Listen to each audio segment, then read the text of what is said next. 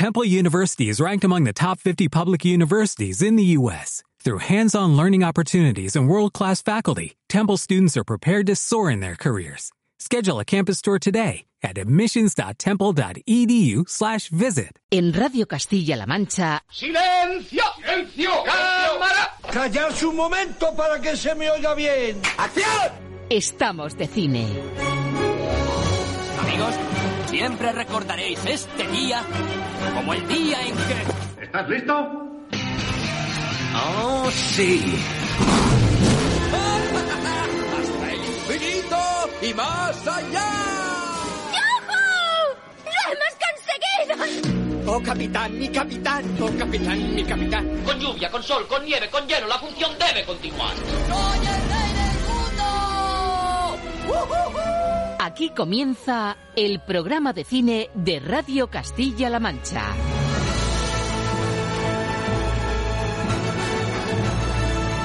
Presenta Roberto Lancha.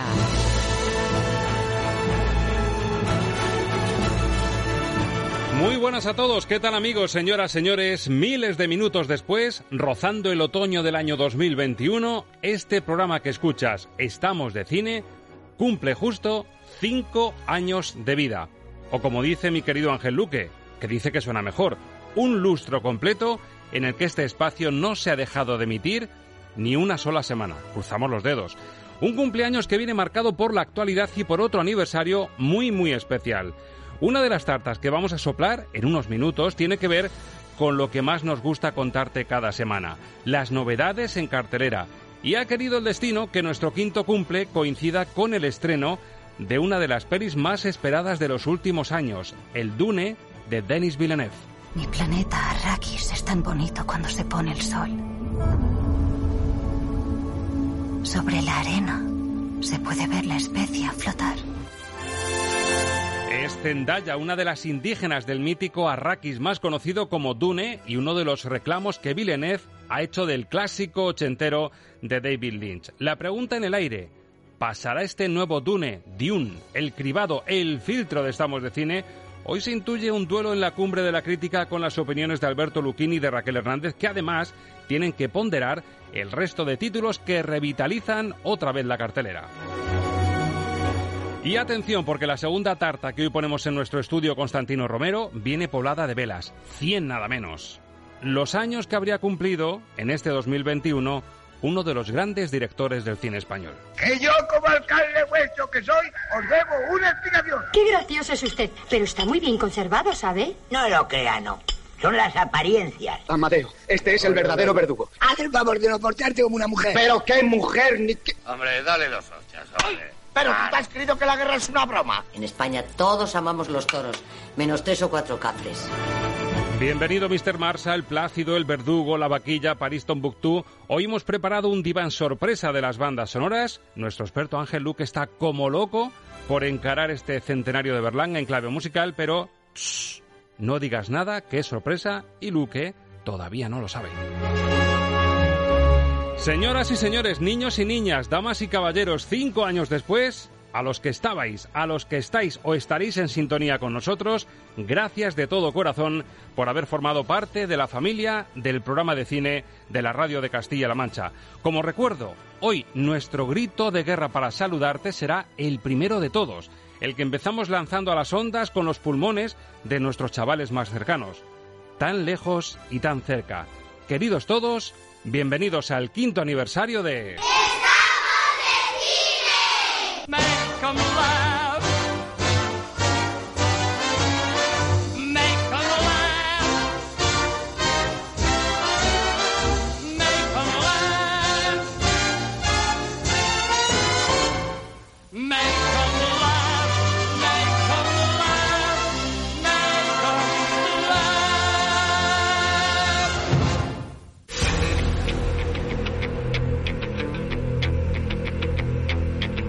Los estrenos de la semana en el filtro Lucchini.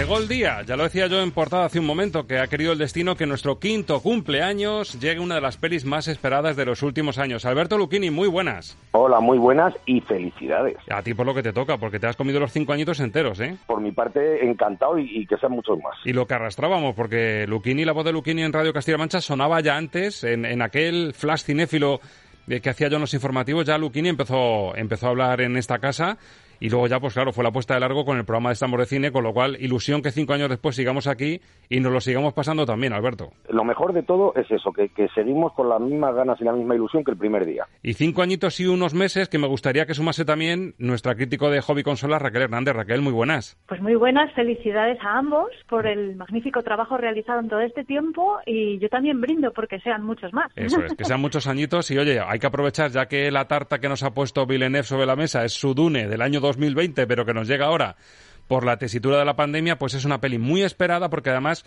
más que por el, sabor de boca que dejó el Dune del 84 de Lynch, que no fue un buen sabor de boca, era absoluto, pero más que nada por el sello Villeneuve. Es un, un director aclamado, es uno de directores, podría ser, decirse, eh, preclaros, iluminados del momento, con, con, la llegada, con el Blade Runner 2049, que dividió también a, a, la crítica, pero llega este Dune con un reparto colosal, con un aire de superproducción y con música de Hans Zimmer que vamos a ver si ha convencido a nuestros críticos. Muchacho. Eh, Duncan, ¿puedo contarte algo? Claro, ya lo sabes. En mis sueños siempre aparece una chica de Arrakis. No sé lo que significa. Los sueños cuentan buenas historias, pero lo que importa pasa cuando no dormimos. Mírate, ¿estás más fuerte? ¿En serio? No. Somos la casa de los Atreides. No hay llamada que ignoremos. Ni fe que traicionemos. Sonríe, Gurney. Estoy sonriendo. El emperador nos pide que llevemos la paz a Arrakis. La casa de los Atreides acepta.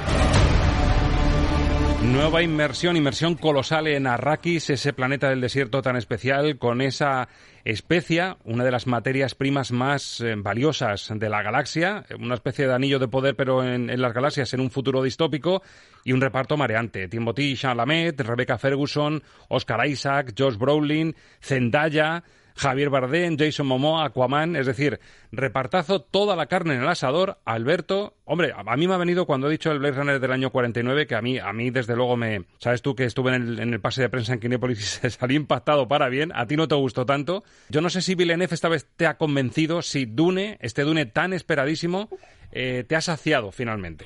A ver, yo con este con este Dune tengo tengo sentimientos muy encontrados porque bueno, efectivamente Blade Runner no me gustó y y, me pasa que para mí son dos películas. Villeneuve en la primera hora de película se pone a ser Villeneuve y, y, hace una película entre mística, cósmica, cosmogónica, eh, muy, muy metafísica y, y, me parece soporífera y plumbea. Y cuando va una hora de película, no sé si es que se le encendió una bombillita o alguien le dijo, oye, que estás haciendo una película de aventuras. De repente la película pega un giro radical y la última hora y media se convierte en una magnífica brillante, emocionante y entretenidísima película de aventuras. Entonces, bueno, pues si se aguanta esa primera hora que, que es mmm, para mí insoportable, la última hora y media es de lo mejorcito que ha llegado a las pantallas en mucho tiempo. Todo en la misma película y por, y por el mismo precio. A mi hora y media está muy bien el porcentaje. Claro, los 60 minutos digamos que es la licencia que se concede él para hacer arte y ensayo a base de, de, la ciencia ficción, ¿no? Con la ciencia ficción como excusa. Sí, bueno, es que lo que hace en, en la primera hora es hacer una película de Villeneuve e intentar dejar su sello de autor y demostrar lo profundo y lo metafísico que es como ya hizo con, con Blade Runner y luego, pues ya te digo, de repente eh, se convierte en un gran director de cine de acción. La verdad es que hora y media, que es lo que suele durar una película, pues ya justifica el, el, hecho de ir al cine. Exacto, y más si es remontada, si vienes de 60 minutos reguleros y de repente empiezas a tocar el balón, a llegar a puerta y a meter goles, con lo cual se arregla un poco el, el balance de Alberto Lucchini. Cine de autor, decíamos, lo de Lynch en el 84 también fue cine de autor, con esa mezcla venía, veníamos de, del exitazo de Blade Runner, del primer Blade Runner, también de Star Wars, que ya estaba pegando fuerte pero, pero es una película durilla. Ese cine autor de Lynch no le salió bien. ¿Le ha salido bien a Villeneuve, Raquel? Bueno, para mi gusto, maravillosamente bien. Yo la película de David Lynch la revisioné durante el confinamiento porque otra cosa no tendríamos, pero tiempo para estar frente a la pantalla mucho, ¿verdad? Sí, sí. Entonces, como es tan larga, al menos el montaje que quedó al final la revisité y hacer una comparación sería súper injusto, porque aquella película era hija de su tiempo. Claro. Aquel sting de los pelos naranjas que recordaréis seguro, eso es irrepetible, quiero decirte, es, es algo inconcebible a día de hoy en una película del siglo XXI. Y aquí yo creo que lo que ha querido hacer eh, Villeneuve es hacerle justicia a la novela. Es verdad que se toma mucho tiempo para presentar a los personajes y toda la mitología que tienen los libros, pero es que es algo completamente necesario para comprender a dónde llegan después. Y si has leído la novela, te das cuenta de que incluso habiendo quitado algunas cosas que se las van a recriminar, ha hecho un ejercicio de síntesis verdaderamente asombroso para que comprendamos todo lo que sucede, todas esas intrigas de poder que hay entre las casas y cómo va sucediendo todo. Y bueno, la puesta en escena, la banda sonora, la dirección artística, el vestuario es completamente apabullante. Es una experiencia cinematográfica fundamental. Esta película hay que ir a verla en pantalla grande para disfrutarla y dejarte imbuir por ella que, que la peli te traspase y te lleve durante las dos horas y media de, de duración que tiene porque te agarra y no te suelta. Yo reconozco que el primer Dune del 84 mm, también la he visto a tramos, es una peli que, que me cuesta meterme en ella, tanto en la historia como el formato. Claro, yo creo que lo que le pasó a la del 84 es la, la, la comparación imposible con el Blade Runner, porque tú ves Blade Runner dos años antes y dices, ¿cómo es posible que, que Blade Runner tenga esa factura por la que casi no ha pasado el tiempo y, y en la de Lynch rechine todo tanto? Incluso si la comparas con Star Wars, es que tiene un aspecto de, de cutre para ser David Lynch, que yo creo que por eso Dune del 84, prácticamente eh, la inmersión en Arrakis para mucha gente y para la gente que no ha leído la novela, la, inmersión buena en ese universo va a ser este Dune de Villeneuve. Pero por descontado, además, eh, tened en cuenta que estamos ante una primera parte y que en función de cómo funcione en taquilla esta película, Villeneuve podrá o no hacer su segunda parte. Nos deja in media res ahí, no os creáis que nos deja todo el argumento cerrado, cosa que eh, bueno, fue uno de los problemas que tuvo Lynch, que tuvo un, durante la producción muchísimos problemas. Su película era muchísimo más extensa, la cercenaron, se remontó, se volvió a remontar. Al final nos quedamos con el montaje de tres horas, pero tenía seis rodadas. En el caso de Villeneuve le ha pasado un poco igual, tenía muchísimo más material grabado, pero aún así eh, pues lo que os digo, ha hecho un ejercicio de síntesis muy interesante para presentar a los personajes, eh, los problemas que tienen y hacerlo de una manera además muy atractiva a nivel eh, tanto visual como auditivo. O sea, creo que de verdad que la, la, película es una experiencia maravillosa. Bueno, megaproducción, sello de autor, sello Villeneuve, que es uno de los directores, como decía yo, preclaros del momento. Repartazo, el Dream Team, Alberto, de Timothy Chalamet, no he mencionado antes a Dave Bautista, porque, porque es que es un auténtico Dream Team, Javier Bardem, Jason Momoa, Oscar Isaac, Rebecca Ferguson. ¿Quién te, ¿Quién te ha destacado y quién te ha fallado en el reparto y en el rol que tiene en la película? Bueno, pues mira, eh, yo creo que en, en, general todo el reparto está bien. Eh, a mí Rebecca Ferguson es una actriz mmm, que me parece fascinante, la, la, hemos, la, hemos, visto además hace poco en, en Reminiscencias, que estaba estupenda, sí. y me parece que funciona muy bien. Y luego yo tengo un pequeño problema, y es que Timothée Chalamet es un actor que no puedo con él. Me parece que, que es un actor que no funciona nunca, mm, mm, en todas sus películas está espantoso, y en esta no es la excepción en, en, su carrera, pero bueno, han decidido que, que, se tiene que convertir en la nueva estrella joven de Hollywood, pues nada, ahí a comernos a Chalamet todo lo que podamos. ¿Es el Joe Félix de, del cine actual? El Joe Félix, no. ya, no, pues, mm, Te lo no, digo por lo que se esperaba de él, joven talento, pero que no acaba de, de rematar la faena. Sí, podría ser, pero bueno, yo, yo creo que Joe Félix tiene más talento que, que Timothée Chalamet. pues se lo lleva servido el bueno de Chalamet. A ti, Raquel, en el conjunto, en el reparto, ¿qué, quién, ¿quién falla y quién te ha enamorado? Pues mira, cuando vi la película tuve ocasión de hacer una videocrítica para Hobby Consolas y me salió sobre la marcha cuando estaba hablando porque no tenía guion. Hice el vídeo a poco después de salir del cine, lo que tardé en llegar a mi casa y plantarme delante del croma. Y me salió una frase que la sigo manteniendo, que soy Rebeca Fergusonista. esa mujer, esa mujer es, de verdad, no sé qué tiene, es, es un imán, es un talentazo. Es además... Eh, tener, eh, no sé, la belleza, pero también la capacidad de que te metas en sus personajes de una manera increíble. Me parece una actriz, vamos, maravillosa. Y además la película tiene una gran virtud que es que tiene tanto grandes estrellas incipientes, jóvenes, que son un reclamo publicitario muy bueno para las nuevas generaciones que vayan al cine, pero también tiene eh, pues personajes más mayores que funcionan muy muy bien. Y en este sentido pues me parece que es una película que está muy bien equilibrada. El reparto me funciona muy bien en todos los sentidos porque esto que comentáis del, del personaje protagonista, bueno, es que él es un poco empanado, también tenerlo un poco en cuenta, si habéis leído la novela lo sabréis, que es un muchacho que no quiere heredar el poder de su padre, que mm, eh, digamos que está ahí como muy absorto en sus sueños, no sabe muy bien qué significan, y a él le va el pelo. Tiene ese, esa capacidad que yo creo que sí que, que va a enganchar al público joven y que ha dado con la tecla del personaje. Pues justo Pero os iba a preguntar eso porque, porque los, las estrellas incipientes a las que os referís van a traer a un espectro de público más joven, adolescente. Esta peli, para la gente que nos escuche y que familias que digan a lo mejor, oye, una de ciencia ficción, esto es para todos los públicos, o a lo mejor estamos hablando a partir de 12, por ejemplo. es una película que está pensada para todos los públicos. Es verdad que los menores de, no de 12, incluso de 14, eh, si consiguen aguantar la primera hora, se lo van a pasar muy bien en la segunda hora, en, en la segunda mitad. Pero es cierto que, que la primera la primera parte con, con todas esas introspecciones y, y análisis psicológicos de los personajes eh, se hace se hace dura para los adultos vamos no me quiero imaginar a un niño de 12 años viendo viendo eso porque es que se pone a correr por la sala vamos Bueno, balance final, con doble pregunta además para cada uno. Una, la primera, por supuesto, Alberto, sobre cinco estrellas, la calificación de Dune de Villeneuve. Pues ponderando lo, lo bueno y lo malo un tres y medio Tres estrellas y media sobre cinco. ¿Va a triunfar en taquilla como para que haya continuación? Sí. Sí. Raquel, sobre cinco estrellas, el Dune de Villeneuve. Sobre cinco estrellas, cinco rotundas. Madre es la mejor película que ha llegado hasta ahora a las salas comerciales y además es una gozada de principio a fin. Obra maestra para Raquel Hernández. ¿Va a triunfar Sí, en taquilla como para que haya más entregas?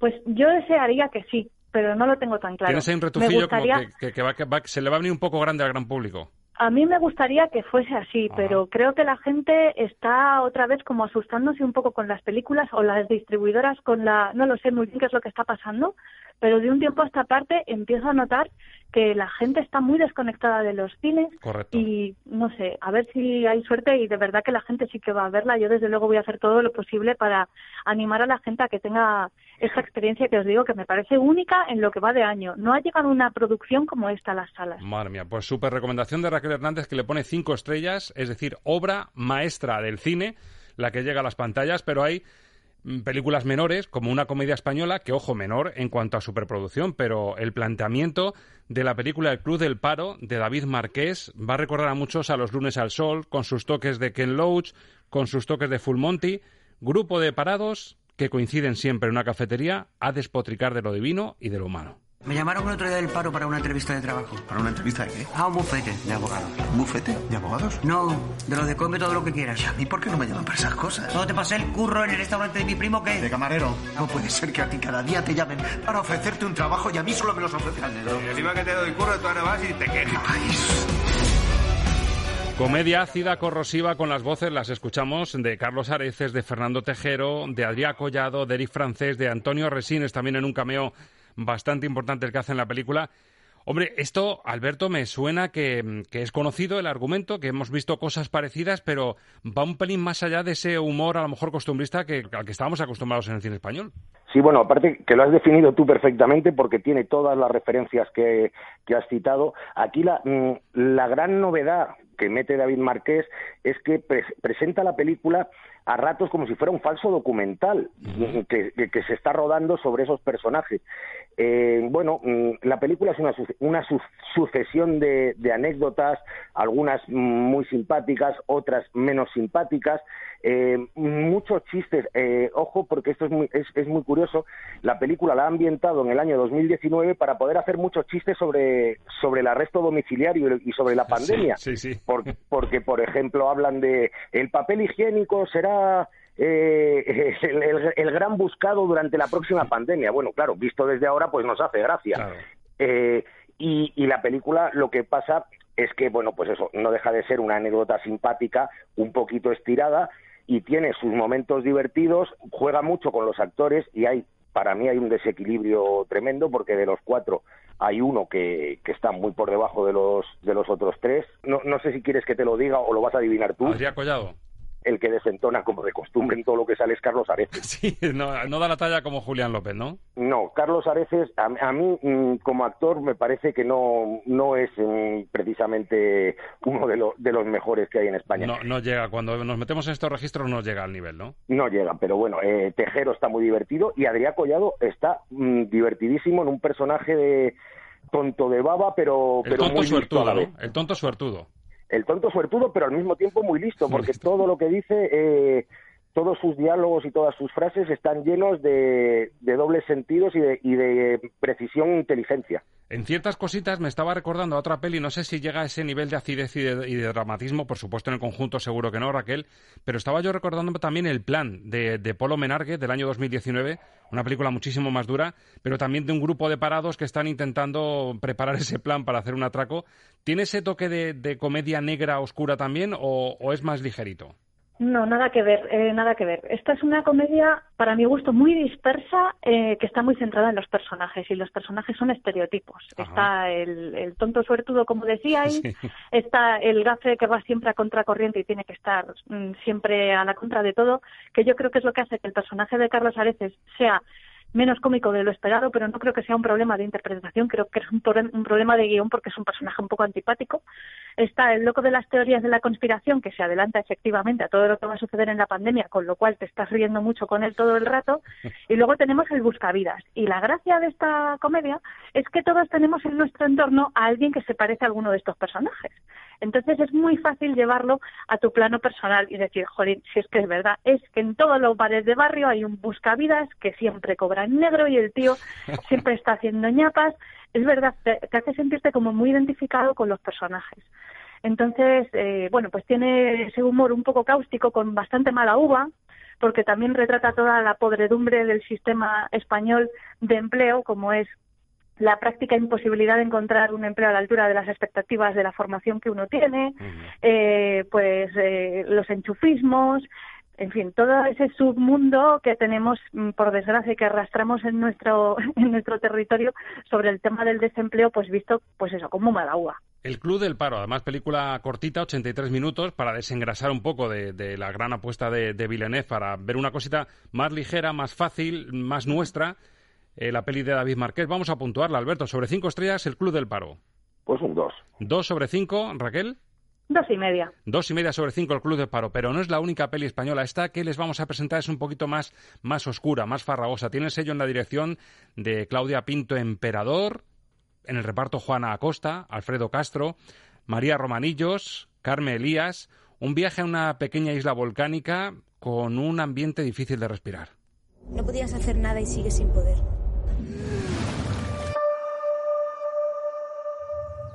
Pero claro, la culpa no es tuya, es del accidente. Para, Gaby. ¿Es la verdad? He dicho que pares.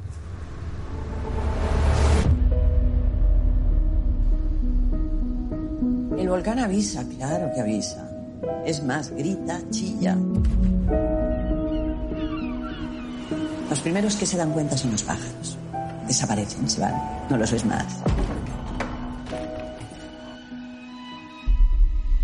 Y luego el calor. Tierra está tan caliente que o escupe o explota. ¡Mírame! Un viaje asfixiante a esa pequeña isla volcánica con muchos secretos de familia y por lo tanto una película bastante más espesa de- del resto de estrenos de la semana, Alberto. Bueno, es que la película es, es espesa porque es un thriller, pero un thriller mm, familiar, en el cual, eh, bueno, se, se ahonda en, en cuestiones mm, complejas que tampoco, tampoco se trata de, de desvelarlas porque mm, si no se le quita la gracia a la película. Y a mí me parece un- una, una ópera prima que tiene mm, muchas virtudes, mm, porque eh, eh, la atmósfera opresiva y desasosegante está muy bien conseguida, porque mm, hay una, una fotografía maravillosa, porque, porque esa isla se convierte casi en, en una prisión, eh, porque los actores están bien dirigidos. Desde luego, eh, a mí María Romanillos me parece un descubrimiento mm, brutal. pero, pero la película tiene un problema eh, que, mm, que arranca desde el principio y a medida que avanza el metraje se va haciendo cada vez más, más insoportable y es que son unos diálogos absolutamente falsos e impostados que no hay quien se los crea. Y claro, a medida que los personajes van hablando y tú no te crees lo que van diciendo los personajes, por muy bien que esté la atmósfera, por muy bien que esté el ambiente, por mucha tensión que se cree, te van sacando de la historia y es lo que me pasa a mí con, e- esos diálogos, ya digo, que, mm, que a lo mejor leídos en, en, el, en, en papel funcionaban, pero pronunciados por los actores no funcionan. Y, es el, el gran defecto de una película que, por otro lado, es muy interesante y aborda temas escabrosos de mucha actualidad. Claro, si la lees como un guion simple o como una novela, pues a lo mejor son frases muy poderosas, pero puestas en boca de los personajes, pues pierden el realismo que a lo mejor tiene el Club del Paro, que es lo que le hace que te enganche un poquito más. Raquel, ¿te ha pasado lo mismo? ¿Te ha gustado las consecuencias o también chirría por ahí? Pues me ha gustado, creo que me ha gustado más que a Lucchini, porque sí que me parece súper super interesante todo ese drama en el que te sumerge y además me parece que utiliza muy bien las metáforas visuales. El tema de la isla en la cual hay volcanes que están a punto de erupcionar, que viene a ser un poco como esa tensión que hay en una familia cuando se rompe la confianza y empiezan a aflorar pues eh, esos miedos a que esté sucediendo algo que no sabes qué es, que está oculto. El tema del mar, eh, como ese lugar de desgracia que además regresa de forma recurrente como las olas, ¿no?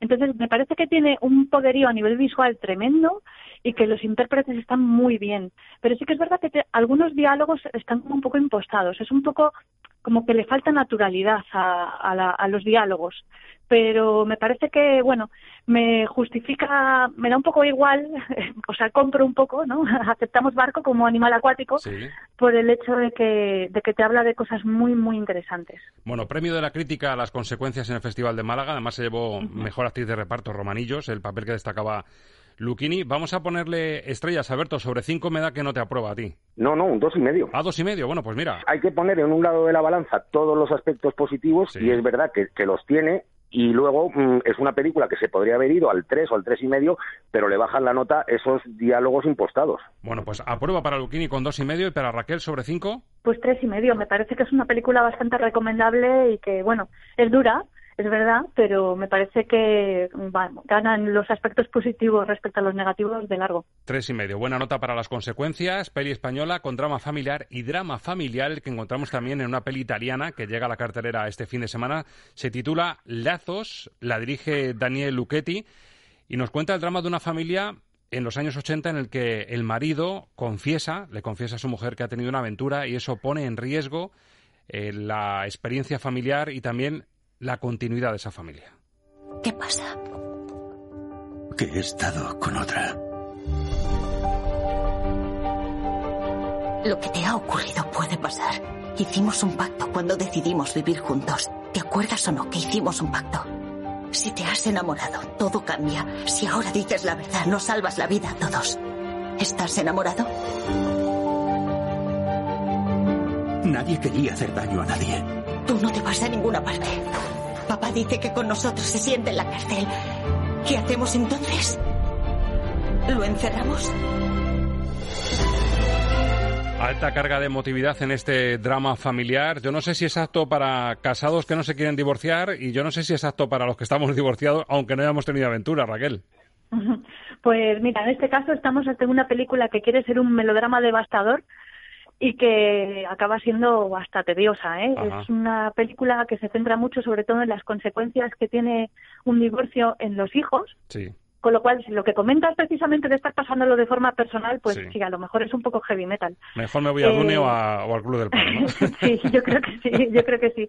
Porque sí que es verdad que hay hay aspectos que están muy bien retratados, pero hay otros en los que se, se me hace una película como muy pomposa, como muy demasiado, mm, no sé, como que quiere meterte demasiado los dedos en los ojos. Y eso es una cosa que a mí me saca mucho de las películas. Si me tienen que emocionar, me van a emocionar. No hace falta que me subrayes cada frase y cada palabra como para intentar buscar la lágrima. Ahí me ha fallado. Bueno, vamos a ver si a Luchini, ya que es peli italiana, le ha tocado la fibra, mm, no, no sé, a través del idioma o de los escenarios que le pueden recordar a, a otros tiempos. Alberto, ¿te ha gustado o no? Eh, pues no, no me ha entusiasmado, la verdad. Eh, bueno, es eh, eh, intenta ser una, una disección un poco, salvando mucho las distancias al estilo de Berman, de, un matrimonio y de, de cómo se puede deteriorar y llegar a- hasta un hasta un estado in- insostenible ese matrimonio. Y, y está planteada además de una forma muy peculiar porque está planteada como si fueran tres actos. El primero se desarrolla en los años 80 y los dos siguientes se desarrolla 20 años después eh, con, y, es el que nos muestra las consecuencias, estos dos actos nos muestran las consecuencias de lo que ha sucedido en los años 80.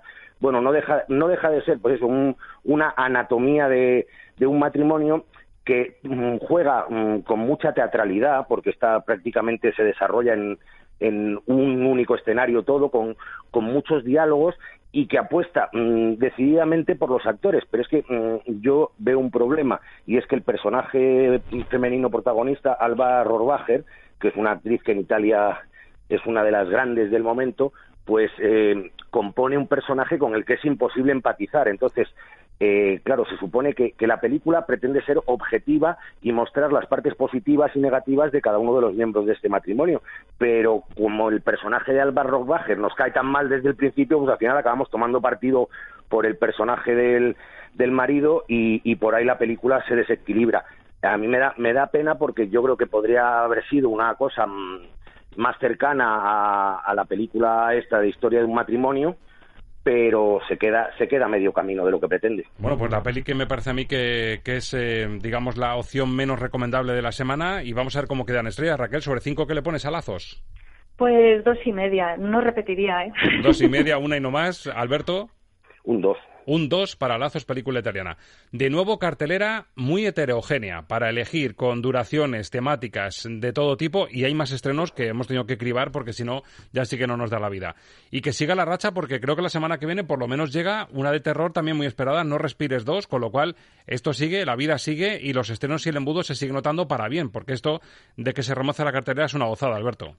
Sí, sí, es una gozada y que sigan llegando películas y que se anime la gente, lo decimos siempre, que, que el cine es seguro y se disfrutan mucho más las películas en pantalla grande. Raquel, ¿has visto ya No Respires dos o está en cartera todavía? Sí, sí, la he visto ya y he entrevistado también a, a los dos escritores uruguayos y, bueno, uno de ellos además es también el director que cambia respecto a la vez anterior. Y la verdad es que, bueno, ya, ya os contaré si me dejáis, pero bueno, que es un título potente que llega la semana que viene, no cabe duda. Ese es el cebito, me encanta. O sea, si fueses un personaje de Harry Potter sería Hermione, claramente. Qué majo eres. Qué Porque que te sabes todos los trucos, todos los hechizos antes de tiempo, es una maravilla. Es una maravilla. Compañeros, me lo compra lo de Hermione, ¿no? Hombre, por supuesto, vamos, me has hecho muy feliz. Bueno, bueno, pues la semana que viene, compañeros, más seguimos cribando y seguimos filtrando, que es, que es un gusto y felicidades a vosotros también por el quinto aniversario. Venga, un abrazo, señor Filo. Hasta la semana que viene. A, a celebrarlo y hasta la semana que viene. Estamos de cine con Roberto Lancha.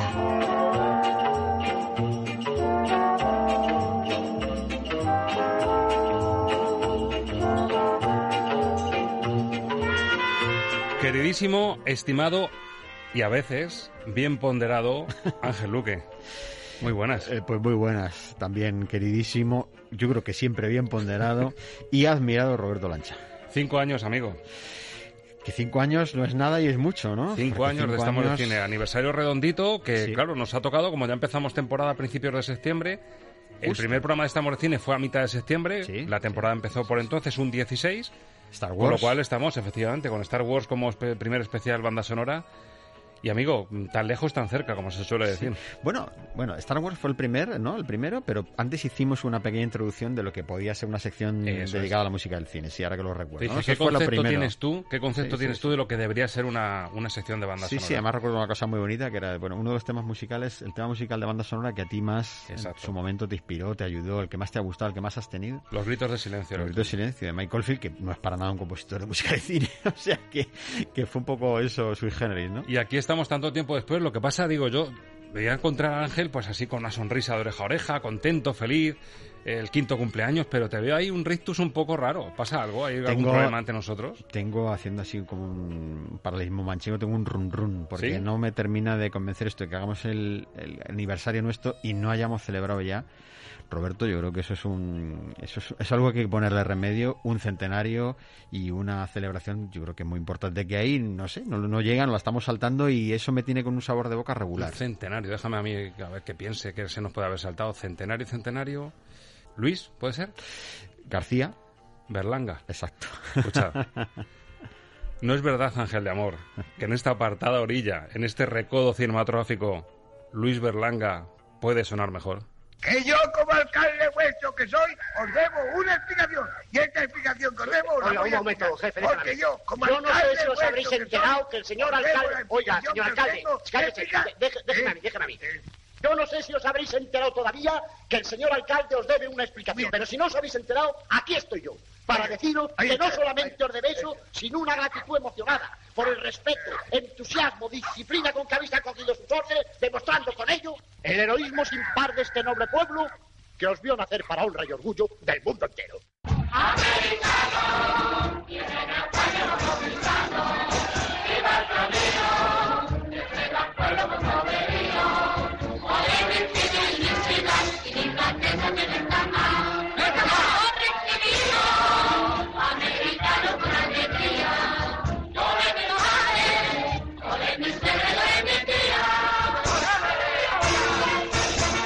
Lo que ves es lo que oyes. Música para soñar cine con Ángel Luque.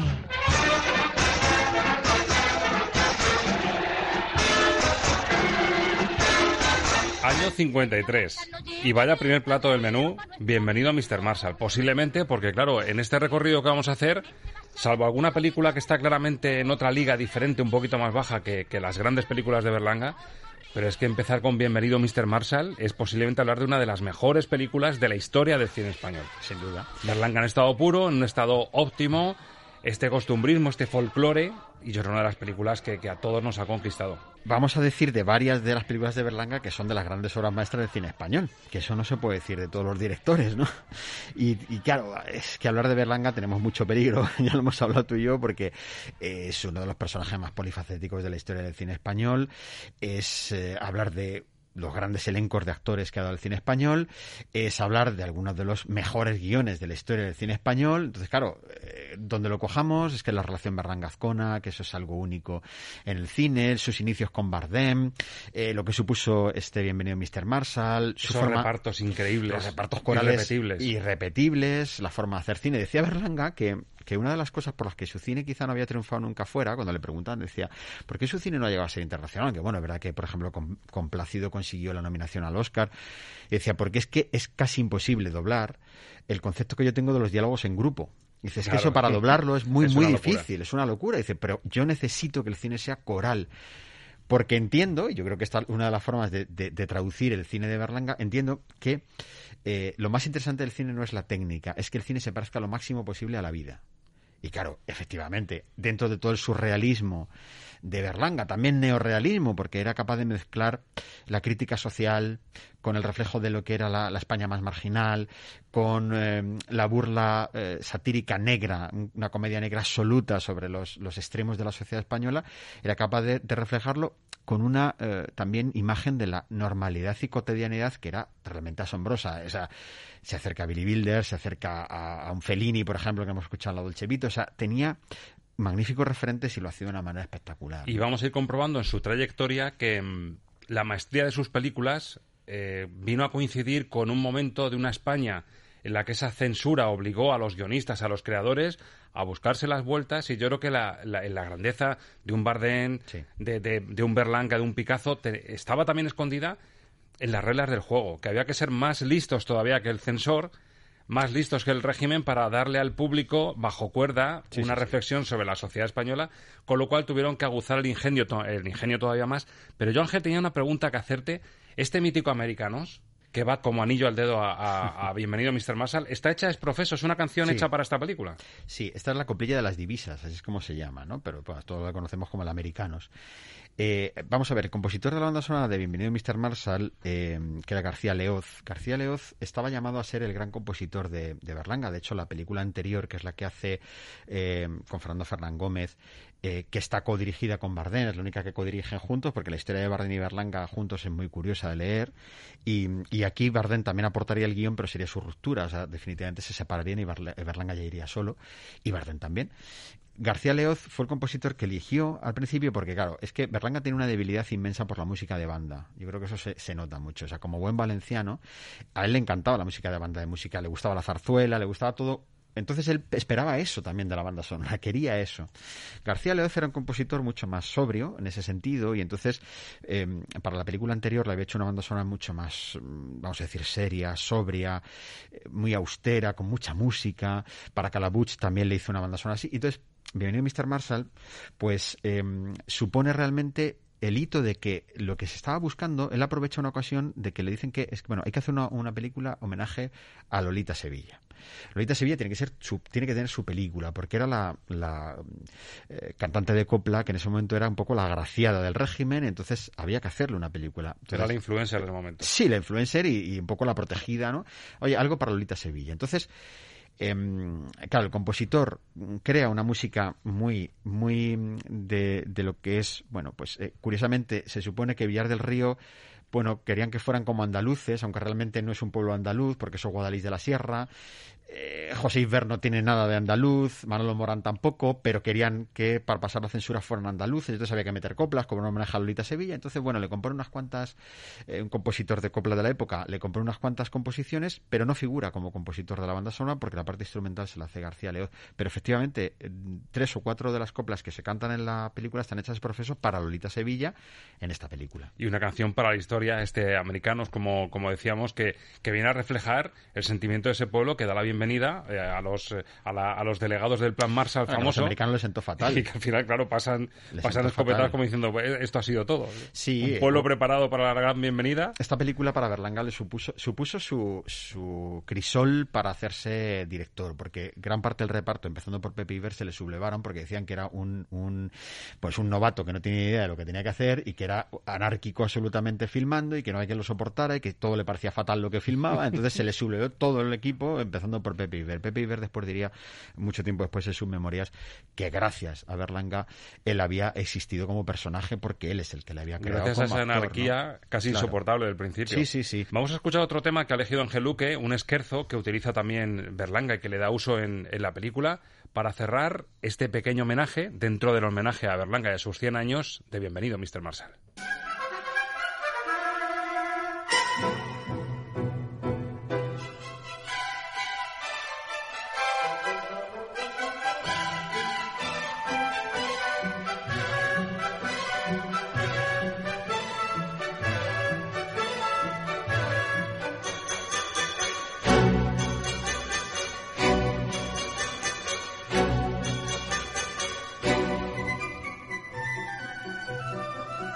Un tono más clásico, suena música clásica, pero con toque costumbrista. Que claro, en las películas de Berlanga y más en estas del principio, el toque costumbrista era absolutamente vital para entender y para mm, sentirte cómodo en su, en su historia. Esto está aquí precisamente para que se escuchara García Leoz, porque García Leoz estaba llamado a ser uno de los grandes. Él venía de la escuela del Cristóbal Hafter, que hemos hablado aquí de él, cuando hablamos de Antón García Abril también.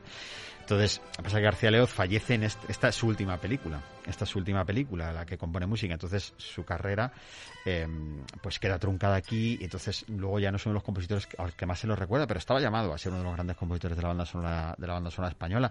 Y sirve para ver eso. Lo que pasa es que hasta que no lleguemos a las películas posteriores de las que vamos a hablar ahora, no habrá un compositor que dé esto pasa como Herman y Hitchcock, que dé lo que Berlanga quería. Porque Berlanga cuando se presentaba a los compositores les decía, yo no tengo ni idea de música.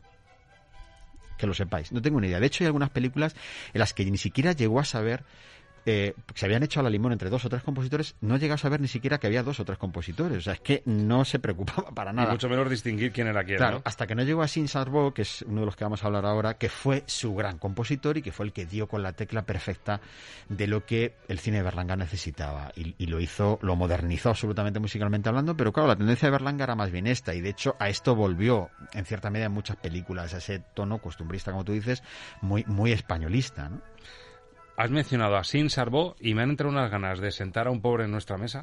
Sí, claro. Lo sentamos a ver qué tal sale y lo retransmitimos incluso por la radio. Sí. Sentemos a un pobre en nuestra mesa, plácido. La conversación brillante y animada reina en esta casa como en el resto de los hogares de la ciudad. Los anfitriones se desviven por atender a sus invitados y... Por favor, hablen. Pero usted, usted debe ser muy viejo. Mucho, hija, mucho. Para octubre del año que viene, 79. Alegría, alegría.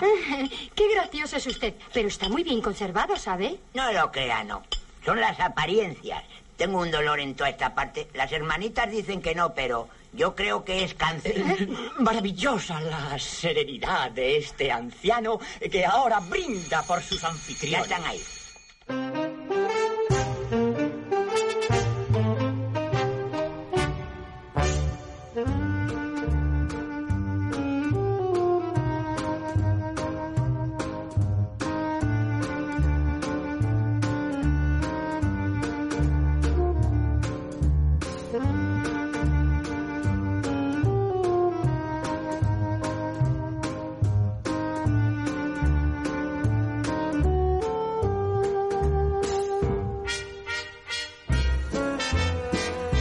Pasado ocho años de Bienvenido Mr. Marshall. García Berlanga sigue creciendo como director y se atreve con una historia. mm, claro, decíamos, la obra maestra de Berlanga, Bienvenido Mr. Marshall, quizá. Plácido, pues posiblemente Quizá, también. sí. El verdugo, quizá también. Efectivamente, La o sea, puede eh, ser. te- tenemos, tenemos para elegir la mejor obra maestra de Berlanga, pero es que lo de Plácido en el año 61, con esta idea tan brillante, ese reflejo de la España eh, que quería creer en, en- en que una sociedad mejor era posible. Con ese reparto, Casen, José Luis López Vázquez, Elvira Quintilla, Amelia de la Torre, Julia Cabalba, Amparo Soler Leal, Manuel Alessandre, una locura absoluta, y luego esta música que como tú decías, yo creo que es la melodía quizá más asociable al estilo de Berlanga, porque tiene costumbrismo, tiene ese toque melancólico, nostálgico, ingenuo si, si le quieres, y comedia. O sea, todo eso se nota en esta melodía. Sí, es un poco el Harry Mancini de Lequezovars, ¿no? Lo que consigue con Asin Sarbó. Eh, bueno, le hace este ritmo de Fostrop, que luego lo utilizaría también el Verdugo, lo vamos a ver ahora. Lo que pasa es que de una manera mucho más sombría. Mm.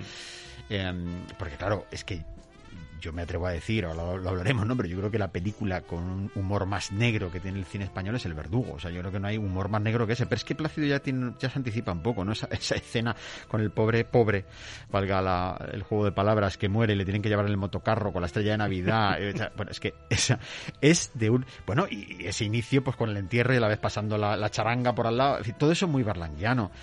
Decían sus, sus alumnos de la escuela de cine, ¿no? Entre ellos Josefina Molina, que lo ha contado muchas veces, ¿no? O sea, Berlanga la primera clase lo daba en el aula, el resto de las clases en la cafetería. Él ya no volvía a un aula nunca más y le decía, ¿ustedes aquí han venido aquí a aprender a hacer cine? ¿Eh? O a que les diga cómo lo tienen que hacer. ¿Ustedes quieren rodar una película? Pues entonces, para rodar una película no hay normas. Ustedes tienen que observar y ver. Por eso Azcona y él, y de aquí nacen guiones tan magníficos como este, aquí empieza la colaboración con Azcona, se iban a las cafeterías, se sentaban y se tiraban horas sin hablar, mirándose el uno al otro, tomando nota de las conversaciones que escuchaban. Y después las ponían sobre la mesa. De chascarrillos, de anécdotas de la Les gente. encantaba, por ejemplo, ir al corte inglés, a las cafeterías del corte inglés. Se metían allí y, claro, aqu- aquello era un micromundo del que sacaban todos estos personajes, ¿no?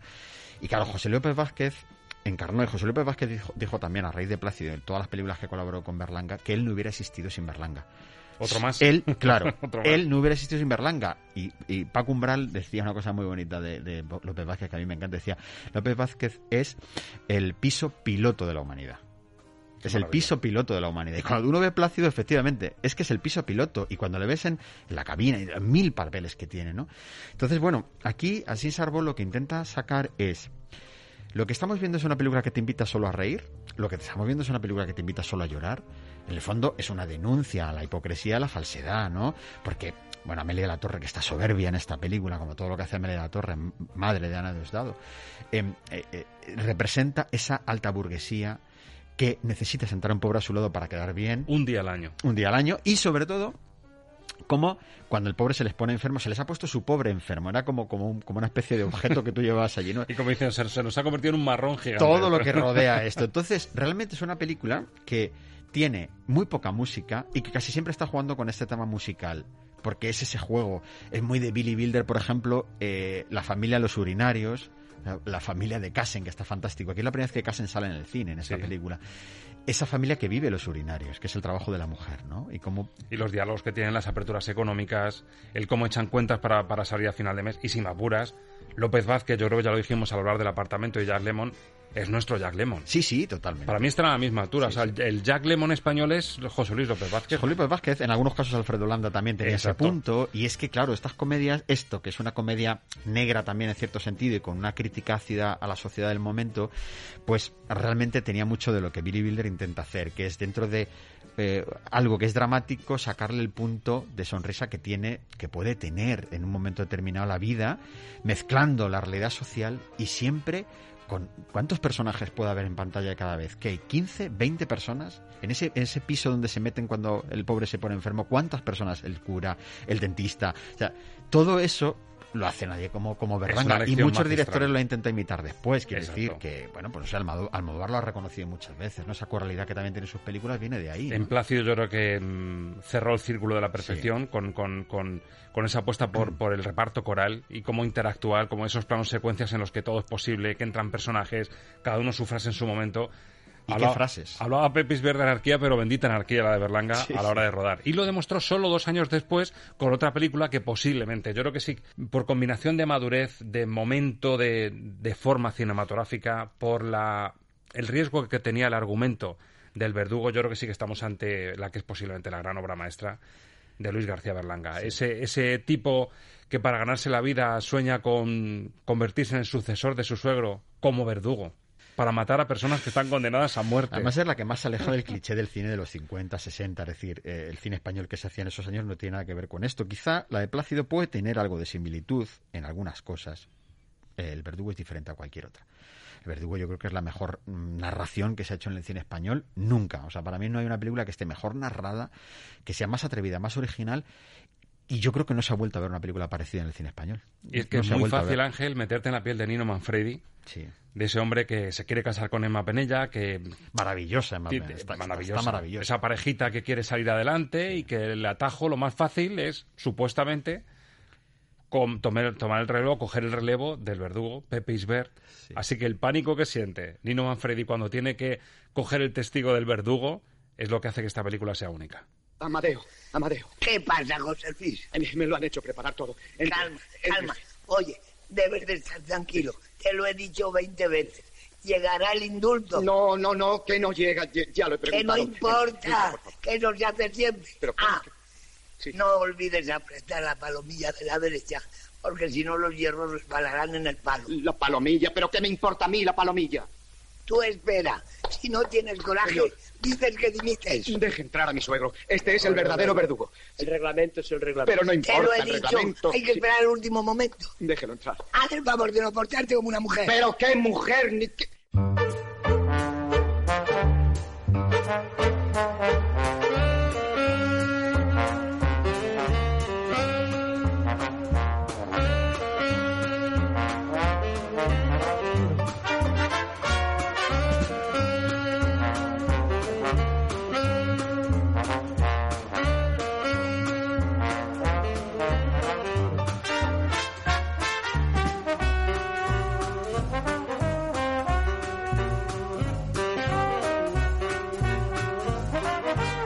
joya como película, por supuesto, pero joya musical también de Asin Sarbó, que yo creo que mejora y optimiza lo que ya mostró en, el- en Plácido, porque aquí mm, notas incluso y aprecias notas de ese saxo un poco más atrevido, más sexy, más, más más- potente, más glamuroso, y luego cae un poquito también a ese trasfondo más, más sórdido de lo que te es más americano, este tema es mucho más americano, además basándose de nuevo en el, en el ritmo del foxtrot que, que, que lo utiliza en estas películas cuando quizá pues eh, no es algo que uno espera, o sea, cuando uno lo escucha dice, es que era muy moderna esta música para este tipo de cine, Esto ¿no? se parece más todavía a Mancini. Sí, sí, sí, sí, se parece mucho más a Mancini y eh, realmente fíjate que, que Berlanga coqueteó con compositores italianos porque él tenía mucha admiración por el cine italiano y aprendió mucho del cine italiano, ¿no? Y de Vittorio De Sica y Visconti y Antonioni, o sea, le gustaban mucho estos directores y ese neorrealismo italiano le gustaba y lo refleja en sus películas, se ve, ¿no? Sin embargo, con eso de que él no entendía de música, se fiaba y cuando Asin Sarbo aparece en su vida, pues fructifica mucho porque Asin Sarbo es capaz de dar ese toque de excelencia y de ese humor tan negro, tan ácido, tan único, con tantos giros también musicalmente hablando, porque no es lo que espera, sin embargo, es que encaja como un guante lo que la película pide, ¿no? Entonces, claro, aquí tenemos una serie de elementos que funcionan a la perfección. Es la forma de escribir los guiones de, Bardem- eh, de, de Berlanga y Azcona, que se entendían a la perfección. Eh, Berlanga siempre dijo que si no se hubiera casado con su mujer, se hubiera casado con Azcona. Lo decía, porque era, que le entendía como nadie le había entendido en la vida, que se hubiera casado con Azcona y que era de las pocas personas que él podía llamar amigo. Claro, eso habla mucho del tipo de cine que hicieron y es que realmente las películas más taquilleras de Berlanga, que tuvo auténticos fracasos en taquilla, fueron con Azcona, lo que, el que le consiguió, ¿no? Y Azcona lo que tocaba lo dejaba magistral, ¿no? Está el papel del productor, que era Alfredo Mata, el marido de Amparo Soler Leal, por eso Soler Leal aparece en tantas películas, en las copetas nacionales es, fundamental su papel. Alfredo Mata creía en este tipo de cine. Claro, encontrar un productor que crea en el producto es fundamental, que vea la diferencia entre cine industria y cine creación, ¿no? Y él quería un cine creación aunque la industria no funcionara. Y luego la música de Asín Sarbó, que en estos años le dio el contenido del cóctel perfecto a un director que no le ponía pegas, porque buscaba un sonido original que no sabía cómo era. Y él solo aplicaba sonido de banda de música porque le encantaba la banda de música, no porque pensara que funcionaba una película, ¿no? Dos bandas sonoras personalísimas, con su estilo muy parecidas, lo decíamos, aquí más evolucionada, y eso que pasaron solo dos años. Pero ahora el salto es importante. El salto, claro, todos recuerdan a Berlanga, encima se cumplen 100 años, ¿no? El cine en blanco y negro, los grandes clásicos, Calabuch, Bienvenido Mr. Marshall, Plácido, El Verdugo. Pero llega en el año 85, en los 80, Berlanga, pasan al color, tanto Azcona como él, La Vaquilla. Guerra Civil Española. El tópico de, madre mía, otra vez la Guerra Civil Española. Pero amigo, la comedia. Es la mejor película de la Guerra Civil Española que se ha hecho nunca. Para en mí, el vamos. frente un grupo de soldados dormitando, aburridos, y de repente fiestas en un pueblo, el reto de asumir unas fiestas en un pueblo, y no solo eso, sino una corrida de toros. La vaquilla, año 1985. Adelante, adelante. Pues eso, que podríamos cambiarnos como el papel de fumar y el tabaco. Él se iba con usted, yo me iba con el Brigada Rojo y todos están contentos. ¡Firmes! Hombre, dale los ochas, hombre. Pero tú te has creído que la guerra es una broma. Pero es que nos ha dejado España, la nuestra y la de ellos. Claro. Pero como él es un soldado y yo otro, pensaba que no le hacíamos daño a nadie. Anda, anda, coge eso y quítate de mi vista.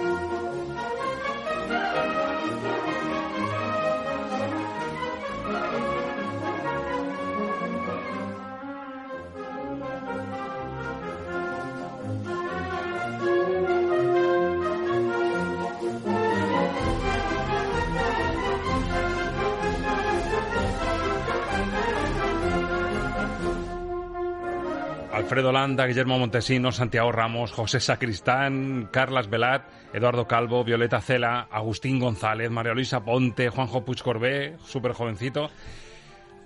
Y qué listo así en Sarbó, cómo sabe que en una recreación de una fiesta de un pueblo con una corrida de toros y en plena guerra civil, el paso doble es el que lleva el peso. Claro, claro. Qué forma de, de O sea, saber adaptarse a lo que necesitaba la vaquilla. Sí. Vamos a ver, o sea, aquí eh, eh, Asín Sarbo sabía que no estábamos ante una comedia refinada, eh, elaborada, como podía ser, por ejemplo, El Verdugo, con muchos matices, con una crítica detrás hacia la pena de muerte clarísima y contundente, pero muy bien sabida. Aquí no, aquí estamos hablando de un año, de, de una época ya que es el año 85, donde ya ha desaparecido esa censura, donde se quiere tratar el tema de la guerra civil desde el punto de vista que muchos, eh, muchos cines patrios de otros países ya lo habían hecho, y es esos momentos, y quizá España es el país más eh, ideal, y más en la España de Berlanga, donde se producían estas, estas escenas surrealistas, donde mm, la guerra de, de repente cobraba un sentido diferente de convivencia entre ellos, donde se producían situaciones, pues esto, como que son las fiestas del pueblo y con la esa eh, parte inicial donde con los megáfonos de un lado y de otro, que eso pasaba en la guerra, ¿no? Se decía, y claro, los diálogos, las interpretaciones, a mí me parece que Guillermo Montesinos está aquí soberbio. De nuevo, y hay que hacer un homenaje a toda la preponderancia que le daba Berlanga a los secundarios, un Agustín González, que es un secundario fundamental del cine de Berlanga, que me parece un actor como la copa de un pino, un Luis Ciges, que es un producto berlanguiano absoluto en todos los sentidos. En esta película no está, pero en muchas otras sí que está. Muchos eh, oyentes dirán que nos hemos saltado la escopeta nacional, que es una de las películas simbólicas de, de Berlanga, pero nos hemos saltado la trilogía porque Berlanga no quiso que tuviera música no quiso que tuviera música. Claro, eh, en esta película se dio cuenta que era fundamental porque necesitaba una banda, necesitaba música para las fiestas de un pueblo. Y entonces, claro, esto, esto era, era necesario que se integrara. El pasador era fundamental. En, la escopeta nacional hizo un dogma a su manera, un dogma a la española. Sí, un, dogma manera, sí. Yo creo que, sobre todo Nacional 3, yo creo que, que es eh, llevar el surrealismo berlanguiano hacia la anarquía absoluta, porque aquello es sobre todo un disfrute de interpretaciones, más que otra cosa, ¿no? Porque, hombre, la primera, la escopeta nacional, me parece que es también una de sus grandísimas películas. Eh, la, parte segunda eh, ya adolece un poco de, exagerar los papeles y la tercera ya es un desmadre absoluto. Pero yo disfruto mucho porque a mí el desmadre de Berlanga me encanta. Bueno, Berlanga en los 80, pero y Berlanga en los 90, casi rozando el año 2000. Son fechas en las que ya... muy mayor, porque fallecería años, pocos años exacto, después. Exacto, ya se intuía que podía ser su último legado y son fechas en las que Servidor y Ángel Luque andaban por ahí casi cruzando sus caminos. Sí, sí, sí. Año 99 y de hecho mira lo que te voy a traer. Yo la vi en el cine, sí. sí, Fíjate el recuerdo que te voy a traer. Hace 22 años, año 99, Radio Santa María. Madre mía. Programa Voces Amigas y yo pregunté a alguien muy vinculado a Luis García Berlanga por la película que se estrenaba entonces, en el año 99, París Tombuctú. ¿Hacemos un flashback? Madre mía, qué maravilla. A ver si me ha cambiado la voz o no y a ver quién habla ahí. Vamos a ver. Rafael, no te quería yo entretener mucho más, pero sí quería hablar contigo de una persona que, que has vivido momentos grandes del cine español junto a él, como es Luis García Berlanga, que ha recibido críticas de todo tipo por esa última película que se está vendiendo como, como el último legado cinematográfico que nos va a dejar. Sí, bueno, pero yo creo que Luis cuando dice que esa es la última película lo dice por decir. Ahora Luis, eh, yo no sé, puede que, que incluso esté preparando otra. Y he visto la película, sí. ¿Y te ha parecido bien? ¿Te ha gustado? Hombre, pues yo creo que Berlanga, por, yo por lo que he leído que él dice, eh, ha hecho en esa película lo que él eh, quería hacer, que es en, exacerbar esos supuestos estéticos detrás de los cuales él ha ido en los últimos tiempos. Ah. Eh, y yo no, yo no he estado, porque, no porque yo haya discutido ni nada con Berlanga, sencillamente yo entendí hace ya algún tiempo, unos años, que Berlanga y yo, a fuerza de hacer las cosas juntos durante tanto tiempo, pues que estábamos un poco amanerados. Y entonces yo le dije, fui yo quien le propuso a Luis, oye Luis, ¿por qué no hacemos una cosa? Tú empiezas a trabajar con gente más joven que tú y yo empiezo a trabajar con gente más joven que yo, que es una manera también de no fosilizarse. ¿Qué te parece? Es impresionante. Rafael Azcona contándome cómo, se produjo ¿eh? el momento en el que se separaron. Y me dio una alegría encontrar, que además se lo debo a mi madre, que, esto apareció por casa. porque yo tenía el recuerdo de haber hablado con Azcona, además creo que lo comenté en el confinamiento. Haciendo el doctorado, Mm. y lo grabé en una cafetería, en la cafetería José Luis, cerca del Bernabéu, que le encantaba a él. Pues muy de Azcona eso. Muy de Azcona, sí, de escuchar los diálogos en una grabadorita chiquitita de estas. Sí, sí. Para luego transcribirlo, toda la entrevista y, pasar la máquina. Un histórico, ¿eh? Y yo pensaba que lo había perdido. Y cuando aparece, y me dice mi madre, si tienes una, un cassette por ahí grabado con Azcona hablando.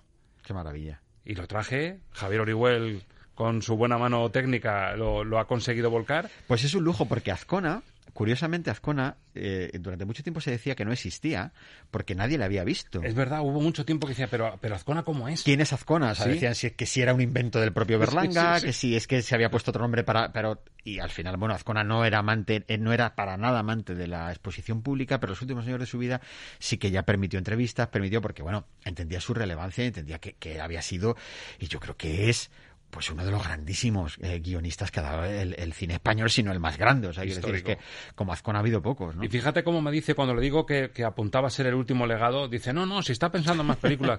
o sea, ellos incluso con su edad bueno, no daban por hecho ahora que, se, ha, republicado, se ha republicado, si lo he dicho bien, eh, el libro del último astrohúngaro, que son una serie de entrevistas que le hicieron dos periodistas cuando Berlanga era muy difícil de entrevistar, era una locura entrevistarle. Iban a su casa a grabarle y de aquello sacaban lo que podían, porque cada día le recibía de una manera descalzo, o sea, de, de, cualquier forma, ¿no? En esa anarquía suya. Y, y, y entonces Berlanga dijo, decía de esta película cuando, cuando ofreció aquellas. Por cierto, de Astrohúngaro, que a mí me gusta mucho esa anécdota, lo de Astrohúngaro, es porque él lo tenía como fetiche. Quería que le iba a dar mala suerte si no utilizaba ese término Correcto. en sus películas. Y, tenía, igual y que es precioso encontrar películas. el término Astrohúngaro en cada una de sus películas, sí, sí. que siempre aparece. Eh, a partir de Bienvenido Mr. Marshall, por el mapa que aparece en la escuela al principio con la voz de Fernando Rey, ¿no? De voz en off, que maravillosa de Fernando Rey, por cierto. Y, y entonces él dijo, hombre, eh, Sí, bueno, mi última película, pues no lo sé, lo que quería era reflejar algo de cómo yo soy en cierta medida y contar lo que a mí me apetecía contar, que es lo que viene a decir Azcona, porque es verdad que creo que es la más biográfica de mi vida. En la escena que tenemos en el verdugo de la boda, cuando se casan porque se queda embarazada ella, Sí. su boda es esa. O sea, es que Berlanga está reflejando eso de que había bodas de primera y de segunda, entonces quitar la alfombra, todo esto. El cine de Berlanga, descubrir la parte biográfica que tiene es, inmenso. Es que su boda fue así. Él la tuvo que hacer a una hora que ya no, no había nadie en la iglesia, le quitaron la alfombra, las flores porque no tenía dinero para pagarlo y le dejaron así. Entonces, Una boda hacendado. quiso, quiso reflejarlo en el, en el verdugo. Es muy bonito cuando vas encontrando cómo él reflejaba partes de su biografía en sus películas y el mundo que él había vivido, ¿no? Y para Bustu siempre, y él lo reconoce así, quizás es una de las películas que más hablaban de él. Pasa que hay que encontrar de qué está hablando, claro. Exacto. El- la frustración y el hastío vital de, de un prestigioso cirujano plástico parisino que está harto de todo ya, se decide a hacer esa ruta en bicicleta de París-Tombuctú. Se encuentra con Concha Velasco, se encuentra con la España de, de- de esa época y es el, el legado finalmente del gran Berlanga, con el regalo ese de haber podido escuchar a Azcona hablando de la última película de Berlanga y de cómo, de cómo se separaron, París-Tombuctú. Pues aquí, en Calabush, va a estar usted estupendamente. Aquí queremos mucho a las personas y a los animales también, con perdón. Tenga. Entonces, eh, esa pasión por los toros. Bueno, en España todos amamos los toros, menos tres o cuatro cafres. Tenga, usted verá qué rico. Mm, delicioso. Sí. Es pan con aceite de oliva y sal. Desayuno mediterráneo.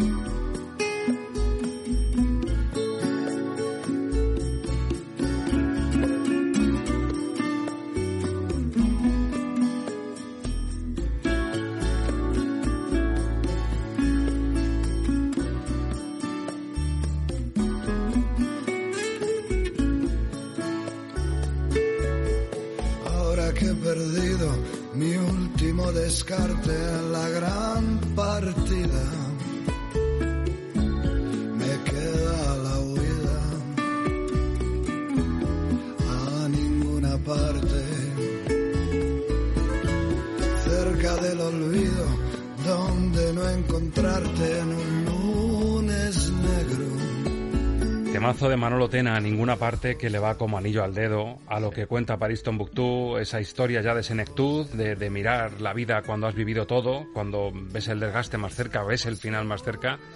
Y uno de esos temas que te pone la carne de gallina por, por el contenido que tiene, por la letra, por la Por el cadencia. propio Manolo Tena, Sí. ¿no? Que uno lo recuerda. Un desaparecido. que Ya desaparecido, claro. Uno se pone a mirar todas estas películas. A mí, fíjate que el cine de Berlanga siempre me da mucha ganas de vivir, sinceramente. Son las cosas que me transmite, ganas de vivir, porque me doy cuenta primero del mensaje de que hay que tomarse la vida relativizándolo al máximo posible, ¿no? Y cómo esos personajes te van enseñando a, a relativizar hasta la cosa más eh, mísera que te puedes encontrar. Y luego porque te das cuenta qué inmensa cantidad de grandísimos actores había en el cine español que ya no existen, ¿no? Quizás José Sacristán es el último que queda de esa gran época, de esa gran escuela que formó Berlanga de actores. Y la parte final de las películas de, Berlanga fue una variedad, cuando ya Sin Sarbo deja de colaborar con él, porque Sin Sarbo se retira también y luego fallece también pronto, pues eh, comienza a picotear, a picotear de diferentes compositores, incluso llega a, trabajar con Mauri una cosa parecida a lo de a lo de Almodóvar con, con Ennio Morricone, en la película Tamaño Natural, que es una de las películas también más estrambóticas de la carrera de, de Berlanga, ¿no? Con sus fetiches y sus manías que él Será tenía en este sentido, sí. sí. Pues ahí la banda sonora es de Maurice Jarre, y le hace una banda sonora exquisita, mm, pero pasa desapercibido que Maurice Jarre trabaja con, con el propio Berlanga y, y no se llega ni siquiera a editar la banda, la banda sonora. Aquí en estos últimos años se utilizan mucho canciones de tiempo y de época.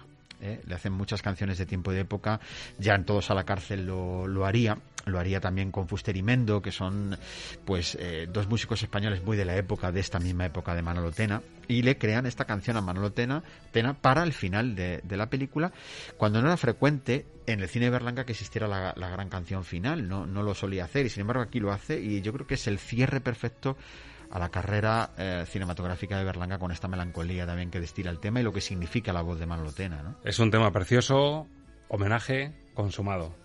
Ángel Luque. Sí, 2021 sí, no ha acabado. Además, yo creo que comedido, ¿no? Yo creo que Sí, porque con sí, Berlanga comedido. podíamos haber sido berlanguianos Sí, pero y, no- y nos hemos irnos- confabulado a los cholos Simeones fuera de antena hemos dicho esto tiene un peligro tremendo porque hablar de, de todas las vicisitudes, las anécdotas, la casuística que puede tener cada O sea, película, la grandeza. que La vaquilla sería para dedicarle un, especial entero. porque- Cada una de ellas es un universo en sí mismo. Yo creo que este repaso es un homenaje sincero al maestro Berlanga, también por extensión a Rafael Azcona, del que me siento orgullosísimo de haber podido compartir aquellos minutos y- ¿eh? haberlo traído aquí a Estamos de Yo no dejo de pensar en estos tiempos que hemos vivido y que estamos viviendo, por favor, ¿por qué no existe Berlanga? ¿Por qué no sigue existiendo? Sería necesario, porque nos hacía comprender con otra mirada la- el mundo que vivíamos y vivimos tantos momentos berlanguianos que uno dice Berlanga sigue presente de alguna manera entre y una nosotros. Azcona, ¿no? ese matrimonio Y una Azcona, que sí. hubiese seguido.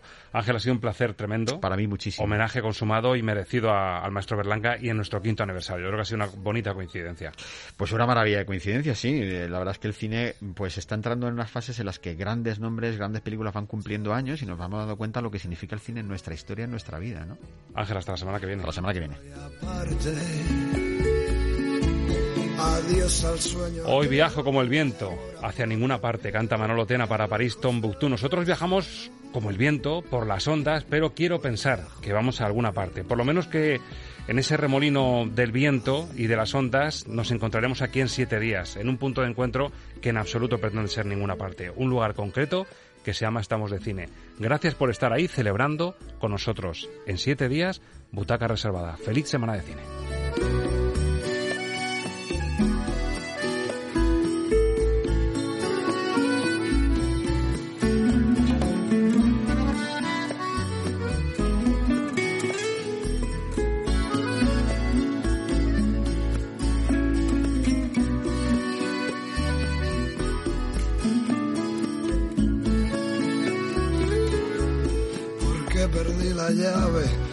Tiempo en que buscarte era mi único empeño.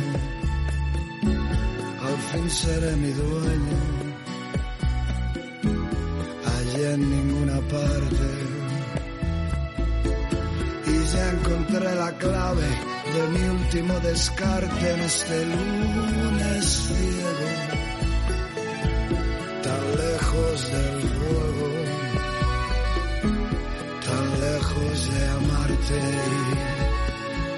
Digo adiós a la pasión, adiós a la emoción del amor y su abrazo. Ya ves yo que fui tanto,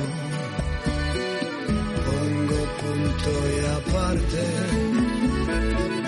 Digo adiós al sueño aquel de amor a flor de piel, tan lejos del deseo vuelve a como el viento.